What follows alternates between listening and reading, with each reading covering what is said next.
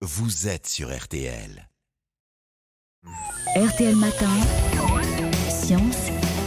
Monsieur E égale M6 nous apprend les choses et nous explique les choses le dimanche matin sur RTL. Mac Lesguy qui rend la science accessible et, et c'est tant mieux. Bonjour Mac et bonne année d'abord. Merci Stéphane, à vous aussi. Ce matin, on parle Mac de la cuisson des pâtes et d'économie d'énergie. Oui Stéphane, je voulais vous en parler en fait depuis quelques semaines. D'abord parce que économiser l'énergie est plus que jamais d'actualité. Mhm.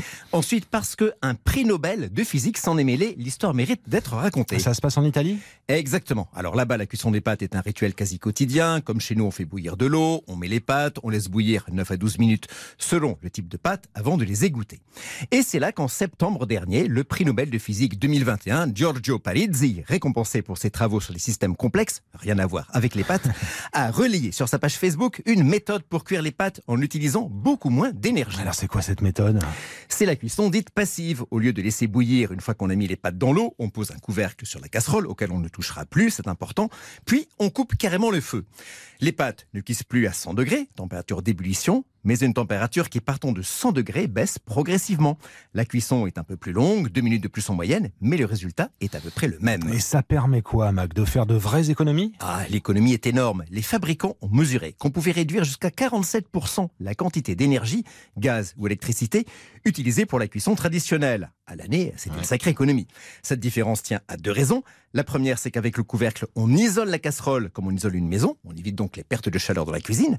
La seconde, c'est qu'en fin de cuisson, ce n'est pas une eau bouillante que l'on verse dans l'égouttoir puis dans l'évier, mais une eau beaucoup moins chaude, d'où là encore une économie d'énergie. Et quelle a été la réaction des Italiens? Bah, pas franchement positive. hein.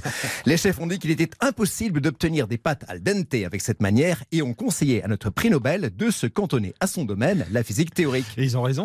Eh bien non, les fabricants ont testé la méthode. Rappelons que cuire des pâtes, ça consiste à écarter, sous l'effet de la chaleur, les longues molécules d'amidon qui les composent, ce qui permet aux molécules d'eau de s'intercaler entre elles. C'est ainsi que l'amidon redevient souple et les pâtes mangeables.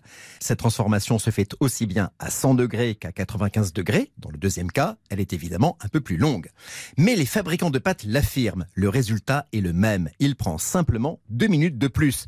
Par exemple, pour des spaghettis, vous passez de 9 minutes à 11 minutes de cuisson. Donc l'Italie est passée à cette euh, cuisson passive? Eh ben non, Eh il non. paraît que moins de 10% des Italiens y sont passés. Pas facile de changer ses habitudes, même si la science vous prouve que l'on a tous à y gagner. Et nous, on pourrait s'en inspirer? Mais oui, on peut en tirer plusieurs enseignements. D'abord se rappeler, quand on cuit à l'eau bouillante, que celle-ci ne dépasse jamais les 100 degrés. Et donc que cuire à gros ou à petit bouillon, le résultat est le même. À gros bouillon, on gaspille juste de l'énergie.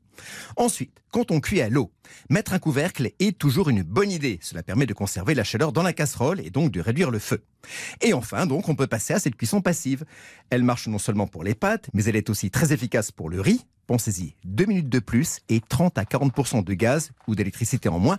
Et en plus, vous pourrez dire à vos convives que pour la cuisson, vous avez suivi les conseils d'un prix Nobel. Bon dimanche. Et ça, c'est la classe quand même. C'est Mac Lesguy qui vous explique les choses le dimanche matin sur RTL. Vous podcastez, vous réécoutez, c'est dès maintenant. C'est accessible, le replay sur RTL.fr ou sur l'appli RTL.